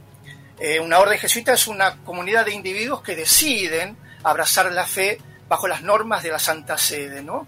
Están los franciscanos, los, dominicos. Eh, San Ignacio de Loyola fue el creador de esta orden religiosa de una gran disciplina porque él había sido soldado y militar, y, pero basaba su fundamento en absoluta libertad. Por eso es que choca él con el poder político de aquel entonces, ¿no? Muchos dicen que Mamantula recibió el legado jesuita cuando ellos son expulsados, no solamente de América, sino que del mundo, ¿no? Porque se le cuestionaba a esta orden jesuita dos eh, teorías básicas de la política. Eran acusados de eh, fomentar el regicidio. ¿Saben lo que era el regicidio? No. Era atentar contra el rey en caso de que se le observara conductas tiranas, uh -huh. lo cual era una situación absolutamente revolucionaria en aquel entonces, en donde el sistema político reinante era la monarquía absoluta, ¿no? Y cuestionar la autoridad del rey era algo que no pocos se atrevían. Y la otra doctrina, que se conoce como doctrina probabilística, ellos decían que no importa la conducta del ser humano, aunque no esté dentro del sentido común, si el resultado pueda llegar a ser bueno, lo cual era absolutamente cuestionable en aquel entonces. Bueno, esas dos eh, doctrinas o teorías fueron los que fueron erosionando la presencia jesuita en, América y en el resto de Europa. Y a pesar de eso, Mamantula rescata, toma ese legado jesuita y, hace lo que eh, todo el mundo conoce, por la cual es eh, santificada, ¿no? Mm. Bueno, de a poquito estamos aprendiendo más de ella, escuchando más su nombre, sabiendo de sus milagros, así que qué bueno para nuestro país saber que tenemos la primera santa argentina. Hay que celebrarlo y agradecerlo. ¿Mm? Bueno, acá tenemos unas de estas postales que vos preparás para el programa, así que este tema lo hemos avanzado. Y también queríamos saber hoy, bueno, es martes 13, ¿cuál es el origen de, de este día? ¿Qué sabes de esto, Gus? El martes 13 es muy interesante. Está atado obviamente a conductas actuales que tienen que ver con la superstición, ¿no es cierto? Sin embargo, es, una, es un pensamiento milenario y absolutamente histórico. Obviamente sin ningún fundamento científico, hay que aclarar esto, pero es muy curioso cómo se combina el martes con el número 13, que se remonta de tiempos antiguos, la antigua Grecia y la antigua, la antigua Roma. El, el, el, el día Marte está asociado al dios Marte de la mitología griega y romana, que era el dios de la guerra y por ende de la violencia, de la sangre y de la muerte, ¿no? En aquel entonces eh, el número 13 estaba asociado, les voy a dar tres ejemplos bíblicos o espirituales. En la Biblia se habla del número 13 cuando se habla de los apóstoles y Jesús. Los apóstoles más Jesús eran el número 13, pero sin embargo dicen que Judas era el número 13, el considerado número 13.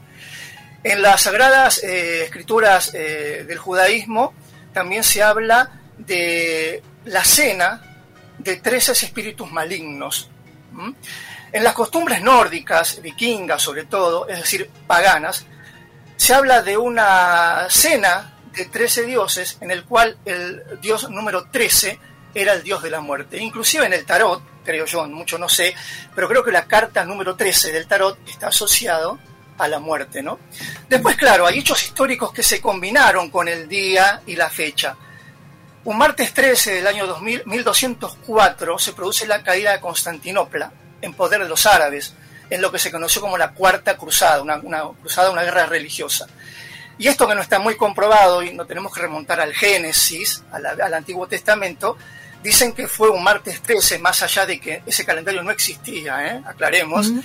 Dicen que fue un martes 13 en donde se produce la confusión de lenguas en la famosa Torre de Babel. ¿sí? Por lo cual, claro, eh, eh, históricamente tiene muchas curiosidades, pero volvemos a aclarar para la gente, ese martes 13 no tiene fundamento científico y sigue despertando para muchos, no todos, ciertas, eh, ciertas cábalas o supersticiones. No nos olvidemos que el ser humano es cabulero. Por excelencia.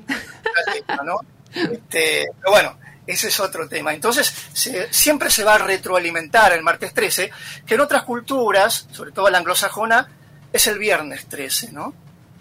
Ah, yo te escucho, yo me declaro ignorante, no tengo ninguna vergüenza en decirlo, te escucho y soy tu alumna cada vez que nos das estas clases magistrales, porque es hablarte y llega un momento que no te puedo seguir. Así que me encanta todo lo que decís. Y nos falta también saber esta relación, a propósito de que estamos hablando también mucho de cuestiones religiosas, cómo tiene, eh, se enlaza ¿no? lo que es la Semana Santa con los carnavales que estamos de alguna manera disfrutando. Bueno, también es muy interesante. El carnaval está asociado a la Semana Santa Católica, ¿sí? Es una festividad que se celebra en la mayoría de los países católicos porque está asociado a esa, a esa creencia. Sin embargo, es una festividad absolutamente milenaria. Tenemos que remontarnos casi al año 5000. Lo que estás viendo ahí es, una, es la celebración que en este momento se está llevando a cabo en, en la cultura jujeña, que es absolutamente rica. Muchos la desconocen. Eh, hay mucha gente aprovechando el fin de semana largo y esa, es la bajada del diablo, ¿sí? que tiene que ver un poco con la asociación de estos carnavales, que en la antigüedad, inclusive lo toma el catolicismo en época de que los romanos se, se convierten, era una festividad que daba rienda suelta a todo, el vale todo. lo carnal, la lujuria, el comer, el bailar con ropas de colores, porque ya en tiempos de los romanos y los griegos, en donde celebraban celebraciones a sus dioses, por ejemplo al dios Saturno, se le entregaba ofrendas para que ese dios asociado al invierno se cayera al inframundo y diera lugar a la primavera. Entonces, había como que, para que la gente lo entienda, distraer a ese dios con máscaras, ¿sí? Y ahí uno puede asociar el carnaval de Venecia, ¿no? ¿Por qué usan máscaras el carnaval de Venecia? Porque se remonta a los griegos que utilizaban la máscara de Saturno para que el dios se desorientara y en un momento dado, dentro de la mitología, se cayera y diera paso a la primavera. Entonces había que darle de comer con ropas de colores y distraerlo. Entre esas distracciones aparecía un tal Momo, de ahí el rey Momo, que les hacía burla al dios Saturno para que se, eh, se pueda ir. Claro que el catolicismo cuando en época de los romanos se convierte en el emperador Constantino, es el primer emperador católico romano, cambia absolutamente todo. Los católicos pasan a ser una creencia oficial y entonces la iglesia, hábil desde el contexto histórico desde siempre, ¿no? va a tomar estas festividades consideradas paganas para asociarlo a la Semana Santa. Mucha gente, si vos preguntás alrededor, por ahí a los conocidos, a veces hay una discusión y dicen, che, pero ¿por qué Semana Santa hoy, y por qué los carnavales caen en fechas diferentes, no como cualquier otra otro feriado, ¿no? Porque está asociado al calendario lunar. Claro, está asociado al calendario lunar. La Ah, iglesia, para tomar eh, Semana Santa o Pascua, si se quiere, toma la primera luna llena de la primavera boreal del hemisferio norte. Es decir, nunca va a caer Semana Santa antes del 21 de marzo. En nuestro caso comienza el otoño, en el hemisferio norte comienza la primavera.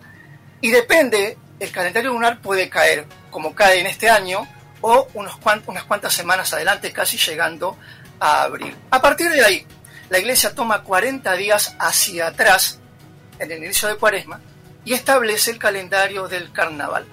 La iglesia cuando toma el carnaval, muchos dicen que es como un destape psicológico y social. En ese carnaval los creyentes hacen todo lo que se le ocurra, comen, bailan, festejan, pero a partir del miércoles de ceniza, es decir, a partir de mañana, se corta absolutamente todo.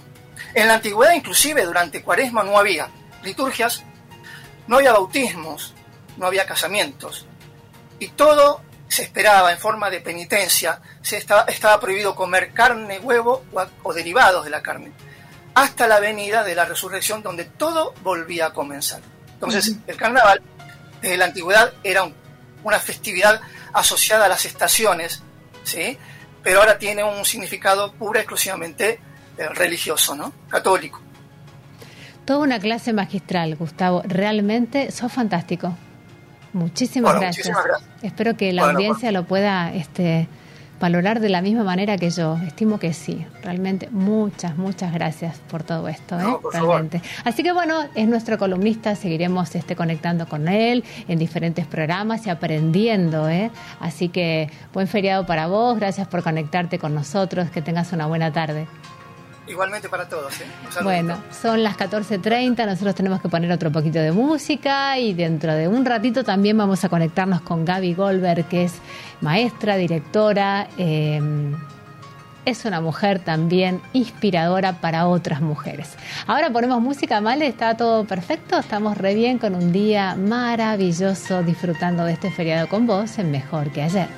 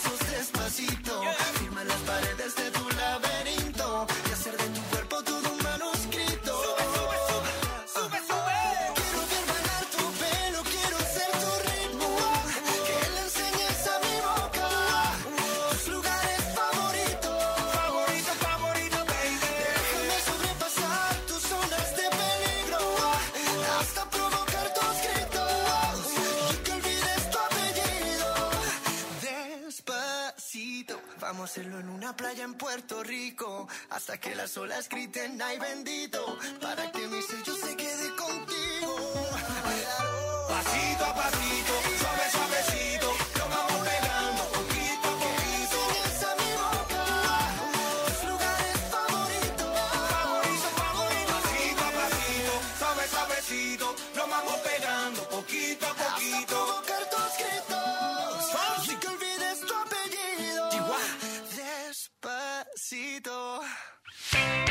Agendalo.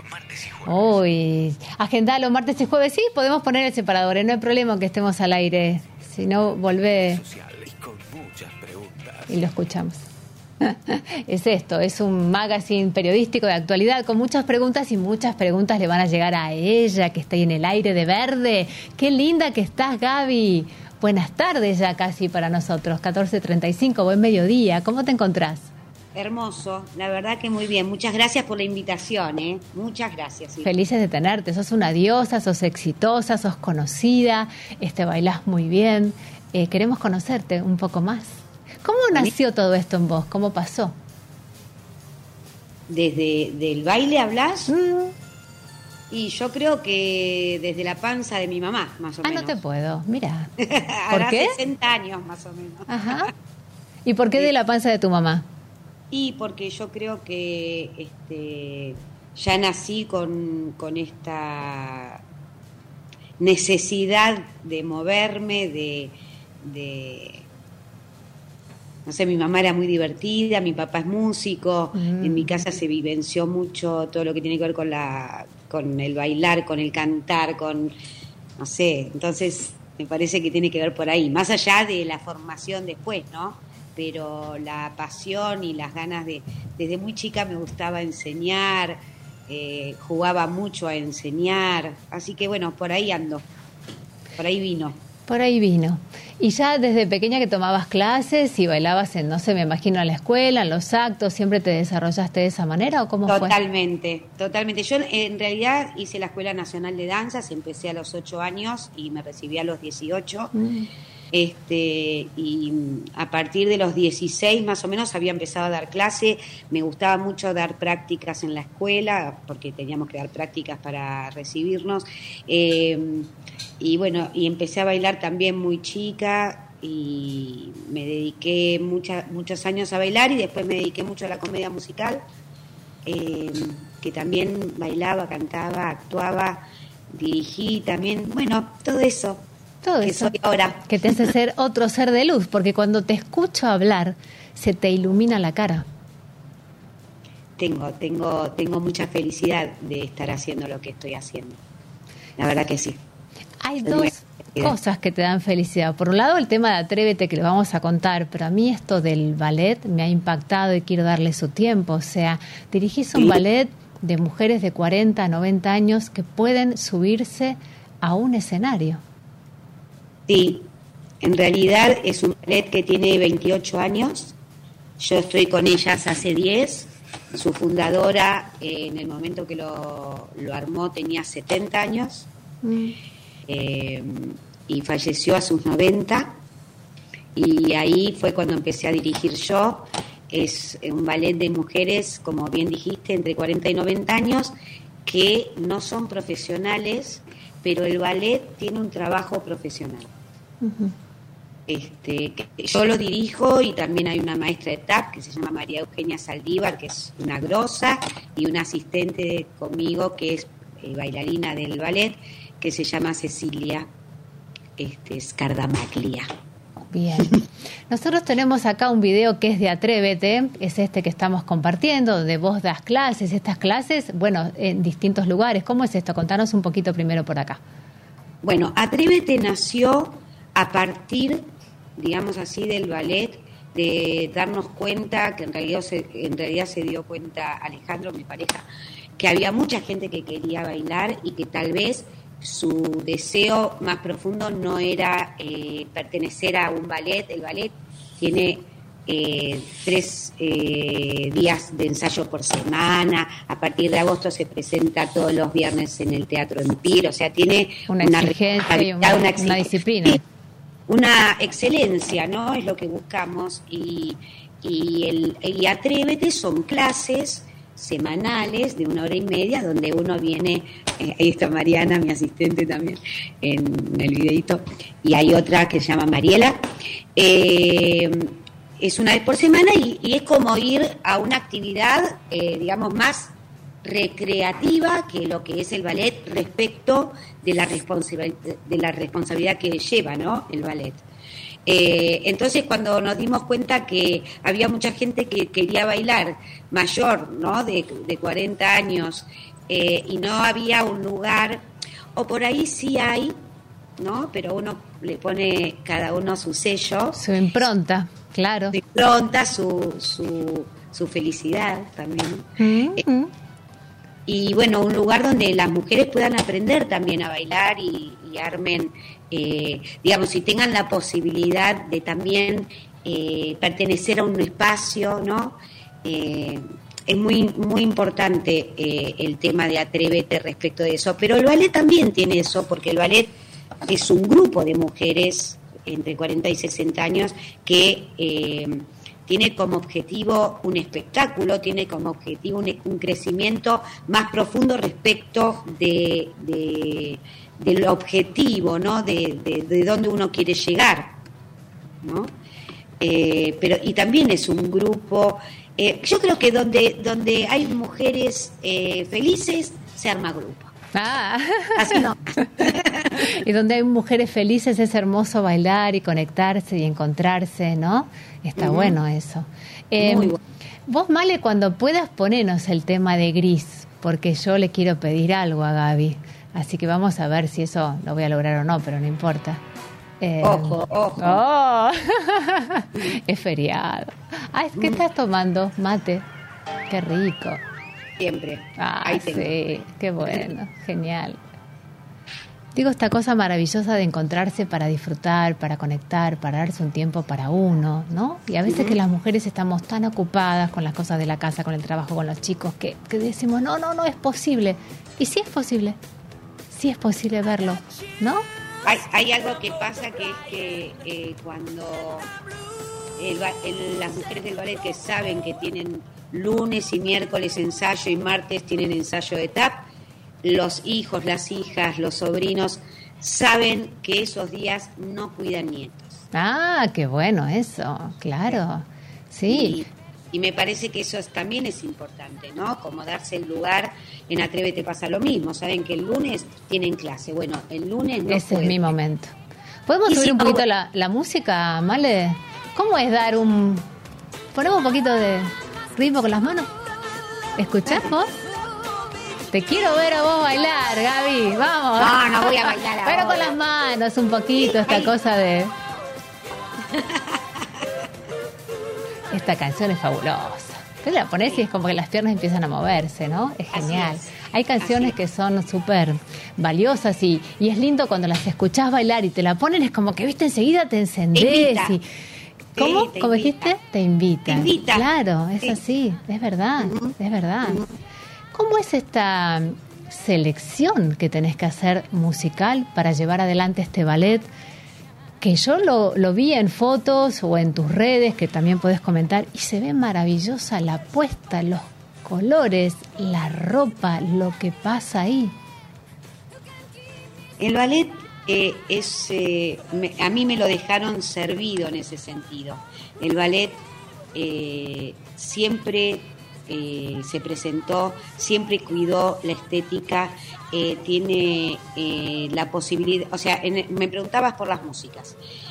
Yo siempre explico que como hay una sola que es bailarina, ex bailarina del Teatro Colón, Ah. unas, todas las demás tienen otras profesiones, otras, otras Mujeres como yo.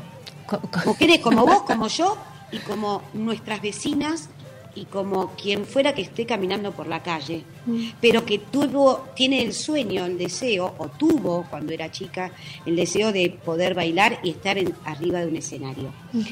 Eh, se cuida muchísimo la, la estética, los vestuarios, eh, el, la, a ver cómo puedo decir, el escenario es un lugar sagrado, es un lugar donde se muestra lo mejor que uno puede.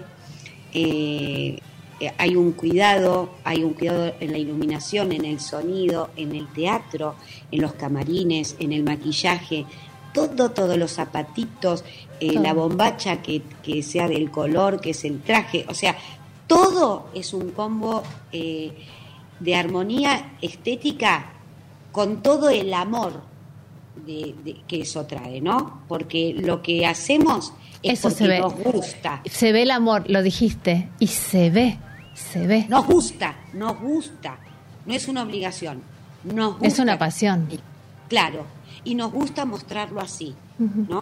Hay, hay muestras de lugares, de escuelas o de gimnasios que están buenísimas también, ¿eh? Ojo, yo no, no, no quiero desmerecer nada.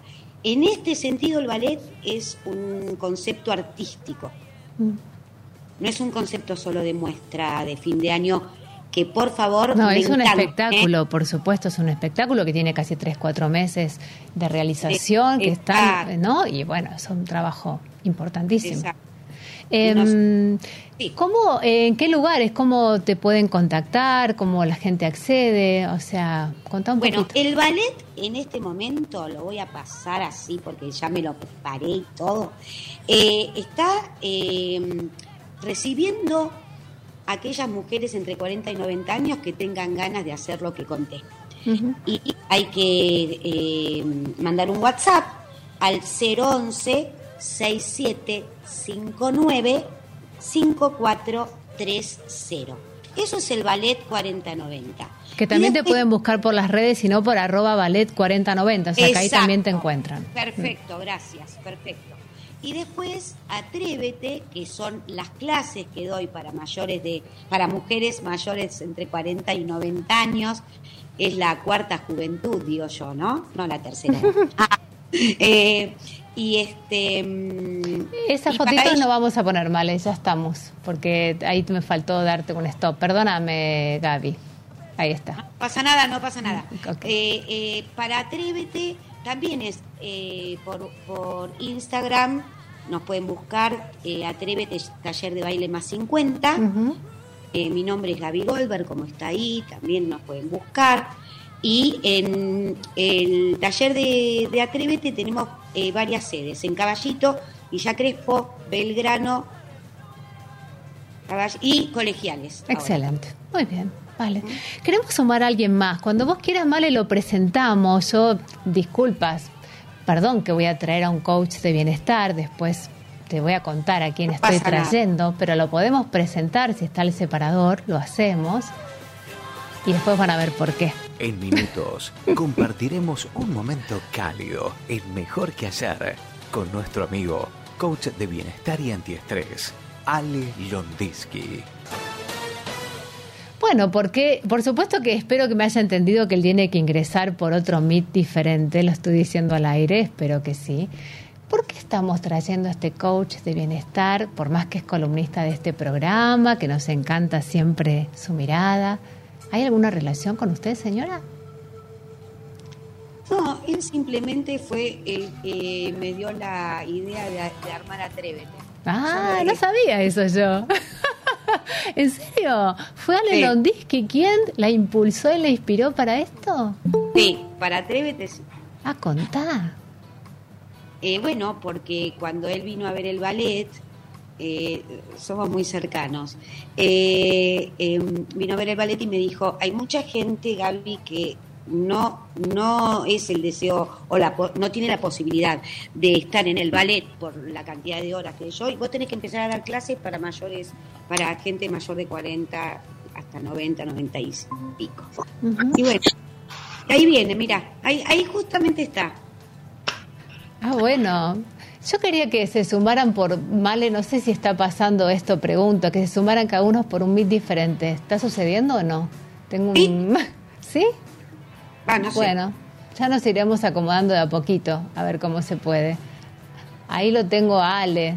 Así que usted fue el inspirador de Gaby Goldberg, señor. ¿Cómo ha sido eso? Hola, buenas tardes. Buenas tardes. Un poquitito, sí, Ajá. un poquitito. Nada más que soy el, el- el disparador, nada más que eso. Qué bien. Y vos también contaste, yo cuando te escuché por primera vez que dijiste, yo fui a ver, bueno, varias veces, ¿no? El espectáculo y la sensación que vos tuviste de ver esta cantidad de mujeres arriba de un escenario, hay que vivirlo para entenderlo, hay que ser espectador para vibrar. ¿Es así? Sí, si no lo entendés, no, no entendés que, que son tantas mujeres bailando. De hecho, yo cuando salí y las vi bailando dije, a la mitad de ellas yo les daría el asiento en el colectivo. Y la, y la ves bailando y no lo podés creer. Ajá. No lo puedes creer. Ver una mujer de 80 años bailando, 90 años, 70 años, uf, contagiando energía, ¿no? Es como, es muy power. Es Claro. muy power eso. Claro, me imagino. Sí, no, te, no- no te puedes imaginar el espectáculo, o sea, es inimaginable. Hay que verlo porque no te lo pueden contar. Es así. Las emociones que allí se viven. Vos también dijiste lo que es por ahí para alguien eh, estar mirando probablemente a su abuela bailar en el escenario. Es Mm. único. Así es. No sucede. Estamos con algún problemita con las cámaras. Bueno, pedimos disculpas, no tratando de reacomodarnos, quisiéramos tenerlos a los dos, pero bueno, algo por ahí nos está sucediendo. Si no, se pueden amuchar o no sé, ahí estamos pidiendo un poquito de ayuda, Vasco también, un poquito de ayuda para ver si podemos sacarlos a los dos al aire. Eh, va. Ale, Nos ¿por qué, amuchamos, nos Sí. amuchamos. ¿por qué te traje, Ale? La gente no sabe, que decilo vos, qué relación tenés con Gaby. No lo voy a decir yo. No, estamos en una relación. Nos estamos conociendo. O sea que ustedes festejan San Valentín y el Día de los Enamorados que va a ser este mañana. No. Celebramos 364 San Valentines, pero mañana no celebramos. Somos, vamos al revés que el mundo. Me parece bárbaro y me lo imagino de vos aparte. ¿Cómo es eso? Todos los días es el Día del Amor, menos San Valentín, que vemos como los demás se enamoran. Ay, me encanta salir un poquito ¿no? de lo que está establecido.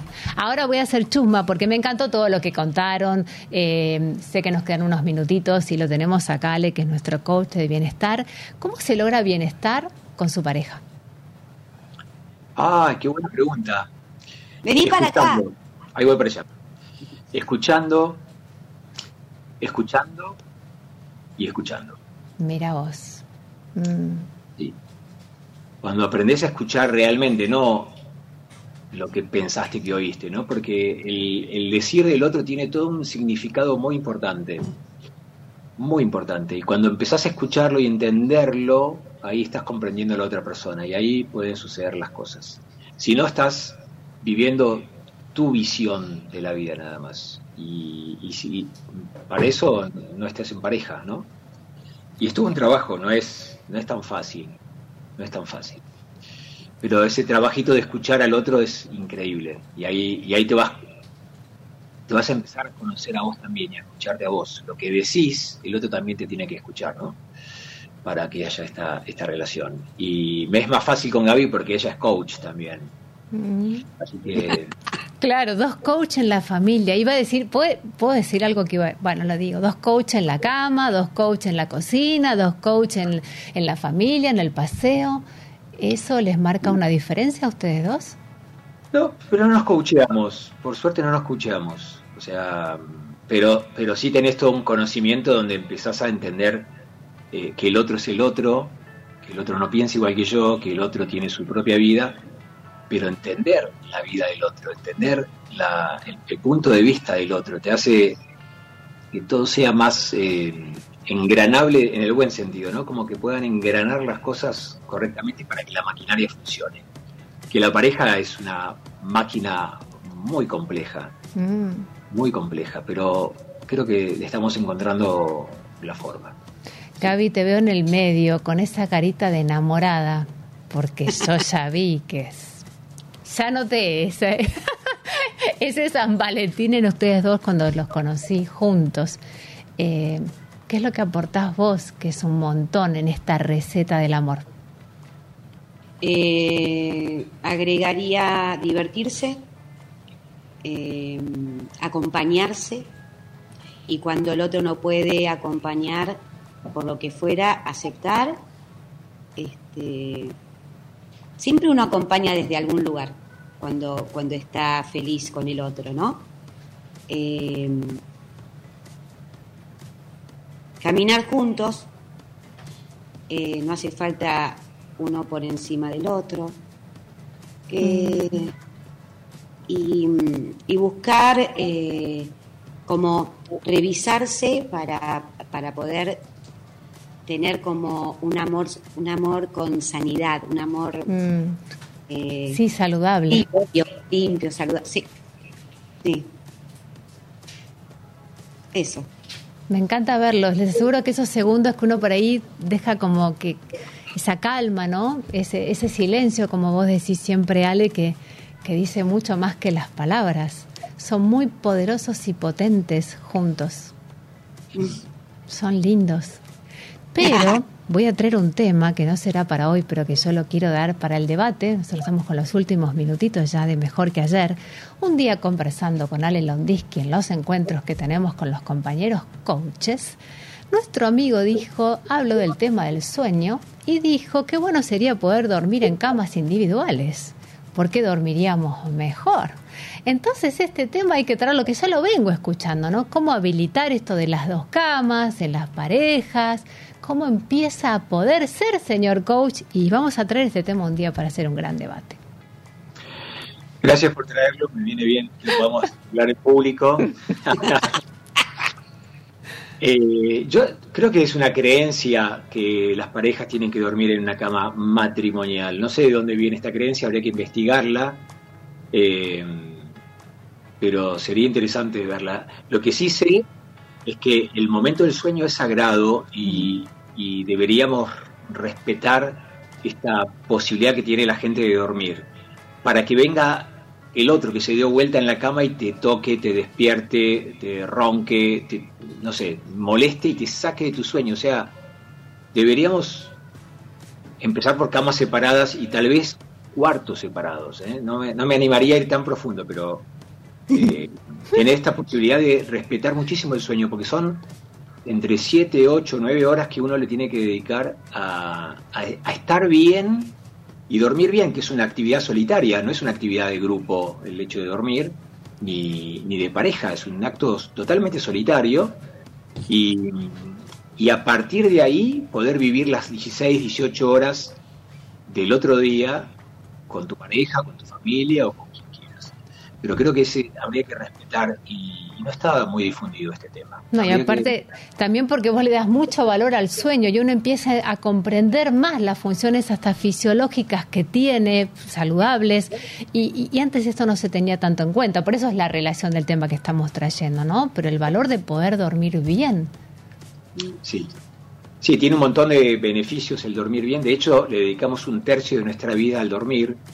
Así que más vale que lo hagamos bien, porque si encima lo hacemos mal, nos acostamos con, tenemos pesadillas, o nos acostamos con el estómago lleno, nos acostamos con preocupaciones. Eh, digamos, ya hace más de tres años que vengo dedicándome a ayudar a la gente a dormir bien, que los ayudo a- hasta, hasta por Instagram. Tengo un montón en mi Instagram de, de meditaciones para que la gente Sí. pueda dormir bien. Pero es, creo que es un tema para hablarlo en alguna oportunidad. Lo vamos a explayar mucho más. Gaby, el último minuto te lo regalamos a vos con relación a lo que Ale está diciendo y a lo que nos quieras compartir. Bueno, eh, yo pienso que está bueno si no te puedes dormir, bailar un poquito, poner música, este, correr los muebles. eh, a, a mí me parece que bailar tranquiliza, bailar relaja, te pone feliz. Eh, ¿Qué tema eh, querés bailar hoy con Ale? ¿A qué tema lo vas a invitar a bailar hoy? Me gusta mucho cuando él eh, canta. Ah, no sabía que eh, cantaba. El de Sinatra. Eh, ese. Bueno, ya tienen plan para esta noche, chicos. A festejar el no día de los enamorados, sino a festejar el día de la vida, de la pareja, como ustedes lo hacen. Ah, me encantó, ya tienen plan. Sí. ¿Se van a sumar? Gracias. Prepárate algo, Ale, alguna comidita, algún traguito, algo, alguna cosita, y bueno, y terminan de cerrar esta, esta tarde, esta noche, lo que ustedes quieran. Chicos Gracias. hermosos, se prendieron para todos, son unos grandes, son dulces, son lindos, son amorosos. Gracias por esta inspiración. Gracias a vos, sí. Gracias, sí. Nos vemos prontito. Chao. Bueno, tenemos que cerrar, nos pidieron que seamos puntuales. Miren, 14.59, Malena, este es un punto a favor para nosotras dos. Tuvimos un programa hermoso.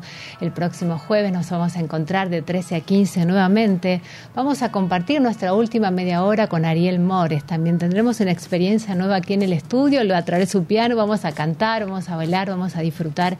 Y queremos generar este espacio saludable que pueda ser un magazine periodístico de actualidad donde todos aportemos y sumemos para este cambio, para vernos con esto de las posibilidades, como hablamos hoy con Lucila y con Belén. Cómo vemos con posibilidad a un otro y cómo vemos nuevas posibilidades también para nuestra vida, para disfrutar y para ser saludables. Gracias Malena, gracias Vasco por tu aporte, gracias Santi por habernos venido hoy a visitar al programa y compartir. Y les deseamos un hermoso martes feriado, quienes lo puedan seguir disfrutando, con esta música que si querés la vas poniendo, Y la elegí porque tú puedes bailar, ¿no? Así como nos está invitando Gaby Goldberg, podés hacerlo, tengas 40, 50, 70, 80, 90, podés subirte al escenario también con 100 y también podemos vernos siempre con esa posibilidad de hacer lo que queramos, porque este mundo lo elegís vos. Gracias, y hasta el próximo jueves. Fue un placer haber compartido este hermoso programa con ustedes.